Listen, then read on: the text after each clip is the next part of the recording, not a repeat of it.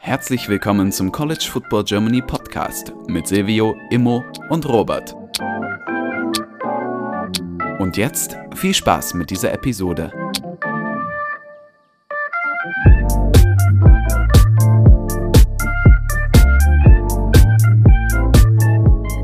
Hallo und herzlich willkommen zurück zu dieser neuen Folge des College Football Germany Podcast. Mit dabei ist heute Silvio. Moin. Und ich, Robert. Äh, Immo ist heute nicht am Start. Wir sind zu zweit äh, am, am, am, Mikrofon und wollen eine neue Folge New Faces in New Places aufnehmen. Dieses neue Format, was wir dieses, Offseason so ein bisschen durchballern wollen. Äh, wir schauen uns in jeder Conference an, welche Spieler und Head Coaches äh, oder nicht Head Coaches, sondern Coaches vielleicht hier an der Stelle mal gemacht, weil ich das Gefühl habe, dass Silvio vielleicht heute schon Richtung Assistant gehen könnte, was äh, die angekommen sind. Ähm, einfach besprechen wollen, unsere Meinung dazu abgeben wollen und vielleicht so ein bisschen, genau, das, das war es eigentlich schon. ähm, wir haben letztes Mal gestartet mit der Pack 12 und ich habe gedacht, okay, sonst gehen wir irgendwie nach Qualität der Conference, manchmal gehen wir einfach alphabetisch vor. Äh, dieses, diese Offseason bewegen wir uns von Westen nach Osten und wenn ich mich da nicht vertan habe, müsste dann das nächste die Big 12 sein bei den Power 5. Äh, deswegen New Places, New Faces, Big 12 Edition. Silvio, wir haben uns geeinigt, wir machen jeder zwei Head Coaches unabgesprochen. Was wäre dein erster Take? Um, ähm, okay, du hast gerade Head Coaches gesagt, aber ähm, wir wollen es ja weiternehmen. Deshalb würde ich tatsächlich mit Coaches gehen. Ähm, ich meine, coaching-technisch ist in der Big 12 viel passiert, vor allem namhaft auch einiges. Ich glaube, ich würde mit Texas Tech erstmal gehen und besonders äh, Offensive Coordinator ansprechen, allgemein eigentlich der Coaching-Staff bei Texas Tech. Ich glaube, das war auch das, was du, auch, was du angespielt hast am Anfang. Ähm, Texas Tech hat ähm, Joey McGuire, stimmt es, als Head Coach geholt, ähm, der, finde ich, einen sehr, sehr guten Eindruck gemacht hat, als es bekannt gegeben wurde. Hatte High Energy, ähm, hat, äh, ich fand es nice, wie man Coaches bekannt gegeben hat mit Video, wo er was dazu gesagt hat tatsächlich und es nicht einfach nur so ein niedergeschriebenes Statement ist, wo man sich denkt, ja, 0815, das hat er wahrscheinlich nicht mal selber gesagt, sondern hat irgendein so ein PR-Guy einfach niedergeschrieben. Das fand ich erstmal sehr, sehr nice. Und dann natürlich die Coaches, die bekannt gegeben worden sind, waren sehr gut. Ich meine, am Anfang war es ja mit, äh, dass man Sonny Cambi als Offensive Coordinator bekannt gegeben hat. Stimmt das?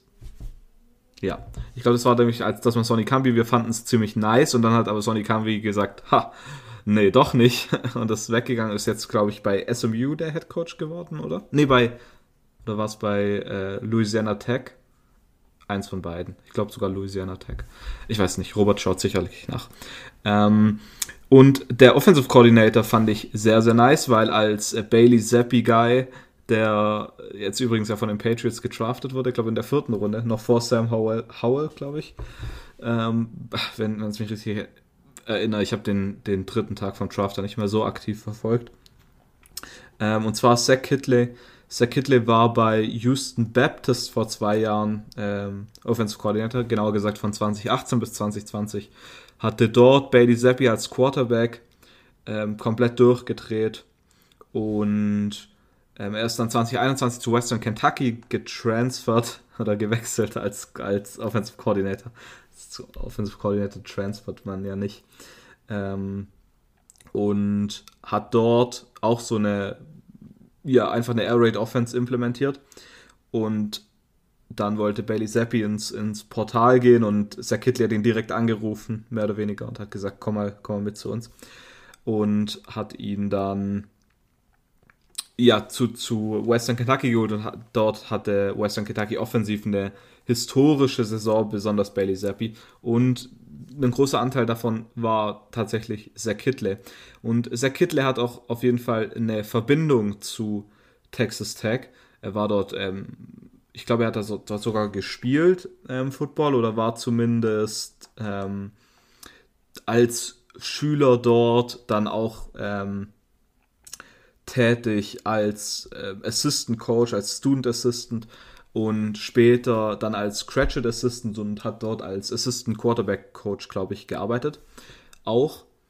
Ähm, deshalb finde ich die Verbindung sehr, sehr nice, dass man, ja, dass man zum einen so einen aufstrebenden Coach für mich bekommt, der ähm, die Air Raid Offense sehr, sehr gut implementiert, was man bei Texas Tech normalerweise gewohnt ist. So diese Air Raid Offense ist ja das Erste, was man daran denkt.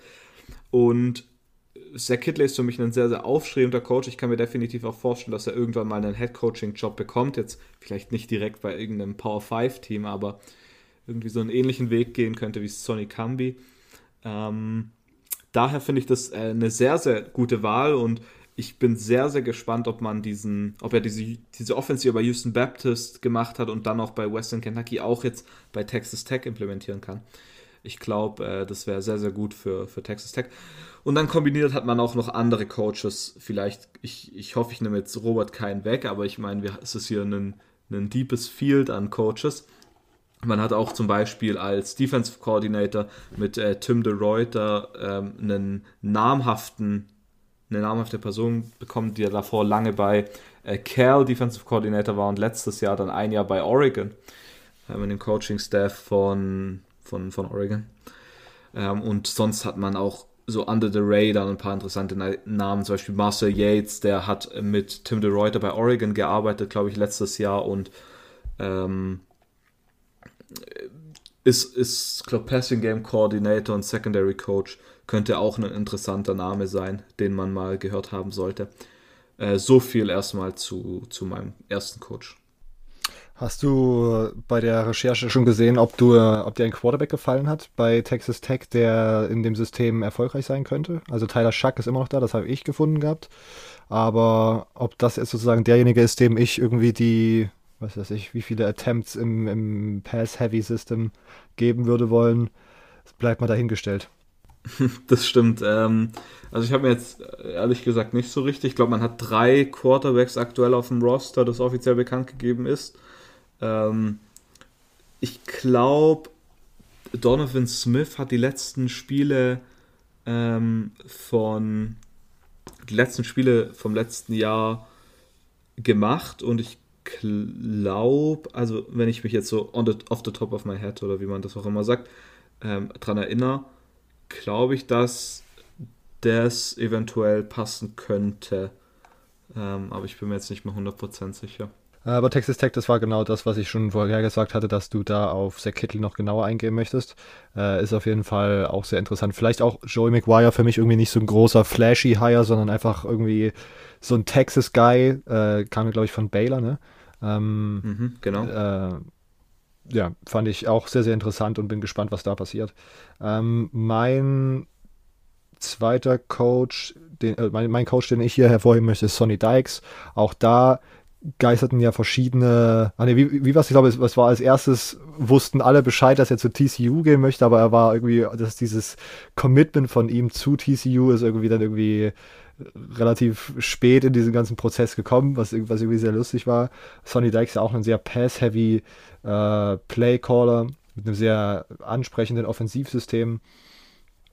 Ähm, TCU, ich weiß nicht, gefällt mir tatsächlich irgendwie dieses Jahr ganz gut. Letztes Jahr hat äh, Lukas, glaube ich, über die ganz gut geschwärmt gehabt. Und ich hatte jetzt auch gesehen, die haben einige Transfers gehabt, die ich äh, ziemlich interessant fand. Ähm, ich war letztes Jahr nicht so zu 100% überzeugt, weil dieses Jahr gefällt mir das ganz gut. Und wie gesagt, Sonny Dykes hat mir bei SMU immer schon sehr, sehr gut gefallen und bin da jetzt nochmal ziemlich gespannt, was er aus dieser nächsten ähm, Power 5 Chance macht. Sonny Dykes, war der auch auf deiner Liste drauf, Silvia? Ähm, war drauf, ja. Und vielleicht kurz, es passt jetzt gerade nicht so ganz, aber ähm, Reed Lashley ist jetzt bei SMU und deshalb müsste ähm, Sonny Cambi bei Louisiana Tech sein, glaube ich. Genau, Louisiana Tech war übrigens richtig, hatte ich tatsächlich nachgeschaut. Äh, genau, sonst, äh, ja, Sonny, genau, Sonny Dykes wollte ich einfach nur hervorheben, fand ich sehr, sehr, fand ich sehr, sehr nice ein Hire. Äh, und ich habe tatsächlich auch noch, nur noch einen anderen auf der Liste, den kann ich dann vielleicht auch direkt äh, mitnehmen. Brent Venables ist wahrscheinlich auch der größte, der größte Name, äh, der so passiert ist. Wir haben es alle mitbekommen.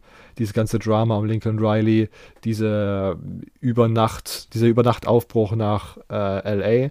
Und dann Brent Venables, jemand, der man, ich weiß nicht, über den wir schon öfters gesprochen haben, weil er einfach einer der besten Assistant ähm, Coaches im College Football war, die letzten Jahre als DC bei Clemson, ähm, hat sich ich gehe davon aus, dass er über die Jahre hinweg schon diverse Angebote bekommen hat und hat dann einfach auf das Richtige gewartet. Und Oklahoma, jetzt habe ich gerade nicht richtig recherchiert, ist Oklahoma seine Alma Mater oder ist es einfach nur Family Ties und, und äh, Ursprung?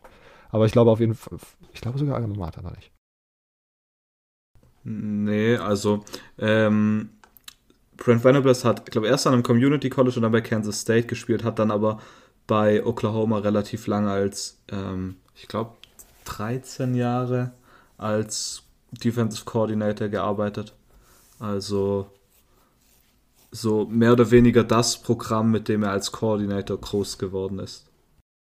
Wieder in, eher in so eine Richtung Homecoming. Ähm, fand ich auf jeden Fall auch sehr, sehr nice. Und ich glaube, auch wenn ja, Oklahoma vielleicht jetzt auch in der, dieser Recruiting-Class nicht das bekommen hat, was man vielleicht sonst gewohnt ist, was natürlich auch absolut verständlich ist, weil einfach dann viel mit zu TCU gegangen ist und diese ganzen Transferwelle und so, ähm, sollte man sie, glaube ich, dieses Jahr auf jeden Fall nicht abschreiben. Und Brent Venables scheint auf jeden Fall auch vom Vibe her und so, das gerade äh, gerade ein ganz guter Fit zu sein, würde ich mal sagen, bei Oklahoma. Also was man da, was ich da jetzt so im Vor in der Vorbereitung gelesen habe, sah alles, hörte sich alles sehr, sehr interessant und sehr äh, positiv an. Kommentar dazu, Silvio? Ja, ich, da bin ich definitiv bei dir. Ich meine, wie du gesagt hast, ich fand das am Anfang, das fanden wir gemeinsam sehr, sehr komisch, dass jeder eigentlich wusste. Und SMU hat schon, glaube ich, wie war es? SMU hatte schon Reed Lashley bekannt gegeben, glaube ich. Und Sonny Dykes war noch nicht mal, oder nee, war es andersrum. Ich, es war auf jeden Fall richtig weird mit der Bekanntgabe. Ich dachte, es war so, dass, ähm, dass Reed Lashley schon bekannt gegeben wurde bei SMU, aber Sonny Dykes war noch nicht bei TCU bekannt gegeben. Irgendwie so war es. Es war auf jeden Fall sehr, sehr witzig. Und ich finde es tatsächlich einen sehr soliden High. Also ähm, trifft natürlich hier in große Fußstapfen, aber ich glaube, äh, der kann das auf jeden Fall machen. Und Brent Venables bei Oklahoma? Ähm, ja, genau. Brent Venables äh, finde ich. Also ist, wie du gesagt hast, es war immer so die Frage, welche Situation bringt ihn dazu, von Clemson wegzugehen. Und ich glaube, bei Oklahoma ist es einfach perfekt. Er passt dazu, wie man ihn empfangen hat. Er passt sehr, sehr gut. Okay. Willst du deinen nächsten, letzten Head Coach ansprechen? Ich habe tatsächlich keinen Head Coach mehr, weil das alle Head Coaches waren. Ähm, Stimmt. Ich hätte jetzt ich bin gerade ein bisschen am, am, am überlegen, wie ich es mache, weil ich gern zwei Sachen hier auf dem Board habe, die ich gern haben würde. Ähm, okay, ich fand bei Oklahoma tatsächlich äh, Jeff Levy als, als Offensive Coordinator, je nachdem natürlich, was man von ihm persönlich hält. Ähm, mal davon abgesehen, fand ich sehr, sehr nice, vor allem mit, mit einem gewissen Transfer, der reinkommt, die Verbindung dazu.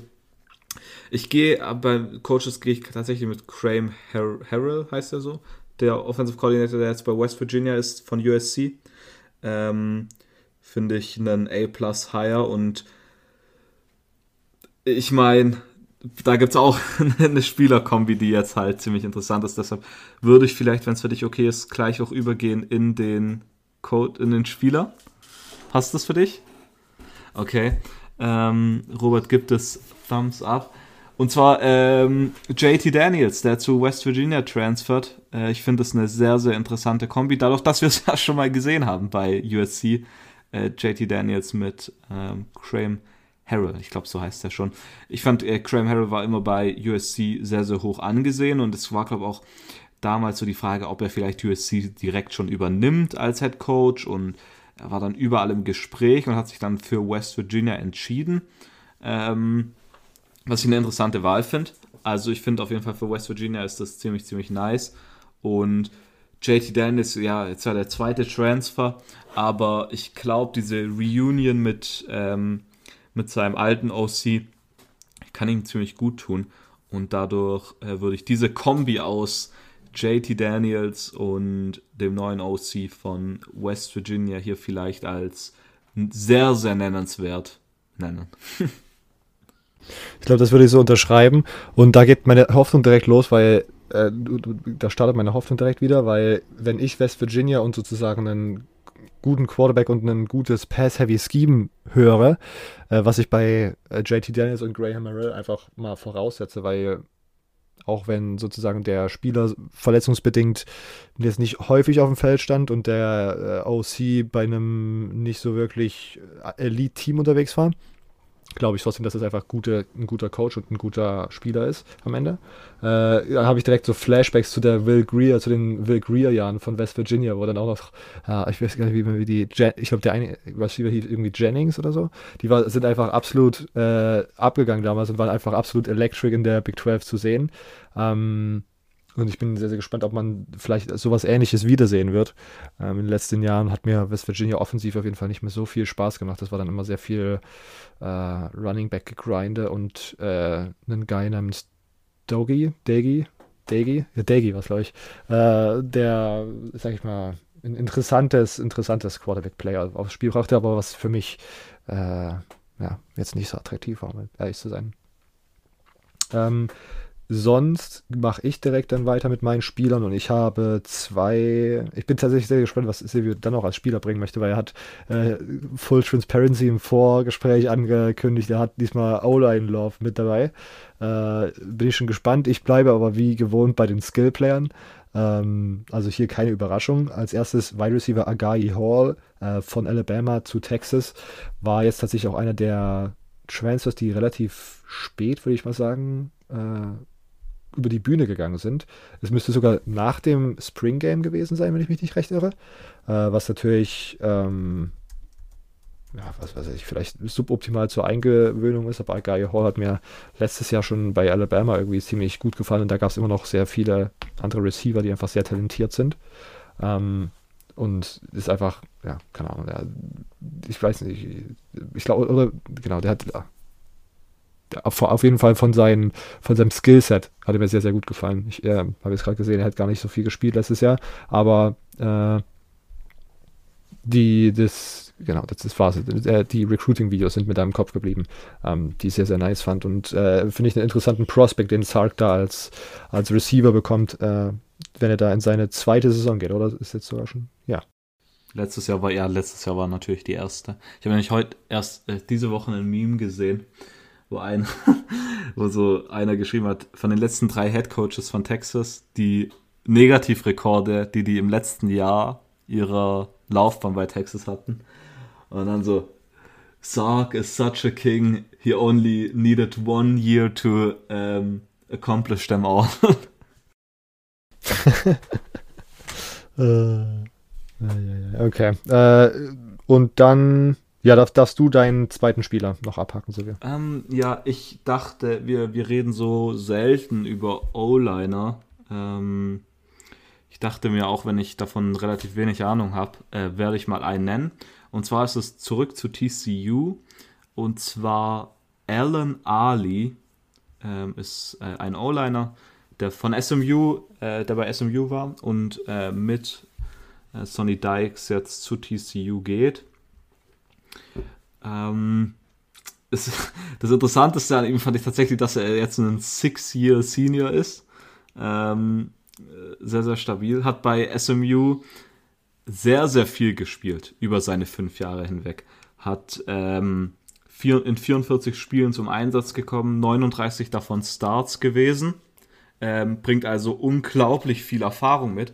Und ich meine, klar, wenn man über so eine krasse Passing Offense oder Rushing, krasse Rushing Games nachdenkt, dann denkt man immer sofort an den Running Back und an den Quarterback, der die ganze Sache gemacht hat, aber man denkt relativ selten an die O-Line ähm, und die bekommt da relativ wenig Props, finde ich. Ähm, deshalb äh, habe ich, hab ich mir gedacht, ich nehme Alan Ali. Ähm, hat wirklich, ich meine, die Offense von SMU war ja in den letzten Jahren unglaublich stark. Ähm, insgesamt zum Beispiel 2021 hatte man dieses 350 Yard Rushing Game gegen TCU, wo er, wo die SMU O-Line einfach das große ähm, die, die große Sache war, die das Spiel so gewonnen hat ähm, und diese Leistung ermöglicht hat. Und in 2020 war man Nummer 9 overall in Red Zone Offense, Nummer 13 Passing Offense, Nummer 15 Scoring Offense. Also äh, man hatte wirklich unglaublich gute Zahlen dort und Statistiken gebracht und ähm, Ali hat in allen von den Spielen gestartet, deshalb ähm, finde ich äh, es durchaus einen nennenswerten, ähm, ja, einen nennenswerten Spieler, einen nennenswerten Transfer. Ähm, bei mir, um jetzt hier die auch die Spieler sozusagen schon Richtung Endspurt zu gehen, wird heute eine sehr knackige Folge. Äh, hab ich, bin ich weiter bei den Skillplayern, auch, auch weiter bei einem Spieler, der ja, mir sehr gut gefallen hat, und zwar Jalil Billingsley, der war Titan bei, äh, auch bei Alabama. Ähm, und hat mir, ich kann mich noch daran erinnern, dass er mir wirklich in so ein oder zwei Spielen letztes Jahr wirklich sehr herausgestochen ist. Danach äh, wurde er dann im Alabama Squad so ein bisschen ersetzt, was ich glaube, wenn ich mich recht entsinne, auch so ein bisschen mit, äh, mit irgendwelchen Background-Geschichten zu tun hatte. Aber was ich in, in, diesem einen oder in diesen zwei Spielen damals gesehen habe, hat mir tatsächlich ziemlich gut gefallen. Und da bin ich ziemlich gehypt auf die Tatsache, dass der jetzt bei ähm, Sark unterkommt und vielleicht da ein paar mehr äh, Opportunities sehen will. Generell ähm, fand ich, dass Texas das diese Offseason gar nicht mal so schlecht gemacht hat. Und ich muss, wir müssen jetzt hier auch irgendwann mal äh, Props geben an die Longhorns, sonst fallen die hier äh, recht oft äh, hinten runter. Aber was mir, wenn ich jetzt in dieser Vorbereitung so ein bisschen gesehen habe, ist, hat mir tatsächlich alles ziemlich sehr, sehr gut, äh, ziemlich gut gefallen. So ähm, an Transfers. Als New Faces, New Places habe ich tatsächlich auch nochmal aufgeschrieben, einen generellen Trend, den ich in der Recruiting Class gesehen hatte. Und zwar ging es darum, dass Texas, glaube ich, zwei äh, O-Line Five Stars ge äh, gesigned hat und zwei hohe Four Stars auch in, die, auch in der O-Line spielen und noch zwei andere äh, Four Stars nicht hoch, würde ich sagen, aber trotzdem Four Stars, was viel ähm, und jetzt mal hier im Football-Kommentatoren-Sprech zu bleiben, Fleisch für die Linie ist oder wie auch immer das dann sagen soll. Äh, und ich glaube, dass das vor allen Dingen für solche wenn ich sozusagen zurückdenke, was man so bei Alabama gesehen hat von Sark, dass, dass man einfach ein solides O-Line-Play braucht bei diesen ganzen Motions und bei diesen ganzen kreativen Offense-Ideen. Und äh, da bin ich tatsächlich äh, ziemlich interessiert daran, ob das sich schon in der nächsten, der zweiten Saison von Sark ähm, äh, erkenn erkenntlich macht. Außerdem auch nochmal hervorzuheben, Isaiah Nayer auch äh, ein sehr, sehr interessanter Spieler. Da habe ich mir vorhin noch mal ein paar bisschen Tape angeschaut. Er war, ist ein Receiver, der letztes Jahr bei Wyoming gespielt hat, ich glaube um die 800 Yards gefangen hat. Wyoming jetzt auch, jetzt nicht unbedingt die größte Passing Offense, würde ich mal so in den Raum stellen. Und auch letztes Jahr, glaube ich, generell jetzt nicht so mich, mich persönlich offensiv überzeugt. Aber Isaiah Nayer hat mir jetzt auf Tape tatsächlich auch ziemlich, ziemlich gut gefallen und ist auch so ein weiterer so, ein weiterer, ähm, so weitere Waffe in diesem Arsenal, die sich äh, Texas da aus Transfern zusammengebastelt hat. Und äh, da bin ich gespannt, wie sich das ja auf dem Texas, ähm, auf dem Spielfeld mit Texas Beteiligung, ähm, wie das aussieht. Ich will mich, ja, Texas is back werde ich jetzt hier in dieser, in dieser Folge gekonnt nicht erwähnen, weil es auch vielleicht einfach zu viel ist, aber ähm, ich bin sehr, sehr gespannt. Silvio, du irgendwas Recruiting-mäßiges oder irgendwelche Spieler, die jetzt hier noch nicht genannt wurden, aber noch Gehör verschafft brauchen? Also äh, Recruiting-technisch nicht. Ähm, ich habe tatsächlich vielleicht noch ähm, bei, bei Texas war es tatsächlich natürlich Quinn Ewers ist da der große Name bei Transfers, aber vielleicht so ähm, Tyler Billingsley und, und Wide Receiver Nair, die von Wyoming, ich glaube, das hast du schon erwähnt, ähm, kommen. Finde ich ganz interessant.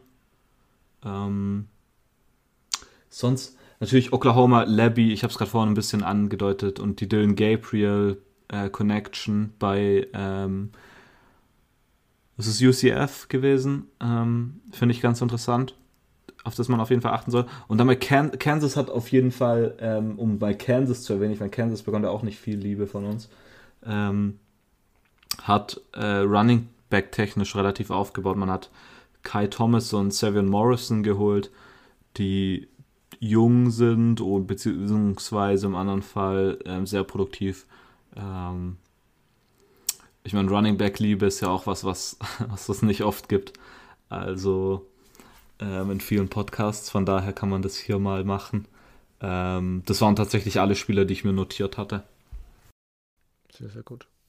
Okay, äh, das war es tatsächlich auch für diese Folge mit New Places and New Faces zu äh, Big 12.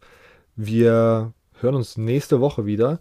Äh, wir wissen noch nicht so richtig, ob es Mittwoch wird, muss ich jetzt mal ganz ehrlich sagen. Aber vielleicht wird es auch wieder eher Richtung Donnerstag, so wie bei dieser Episode.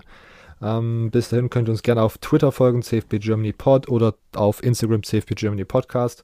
Ähm, und genau, vielleicht, ich finde das tatsächlich gar nicht mal so ein schlechtes Prinzip, dass man in dieser Offseason ähm, neben unseren äh, Analysen, die dann am Ende wahrscheinlich wieder ellenlang werden, auch mal einfach so ein paar Quickies einstreut, die einfach äh, locker flockig runtergehört werden können unter der Woche. Ähm, ja, genau. Deswegen bis nächste Woche. Ciao.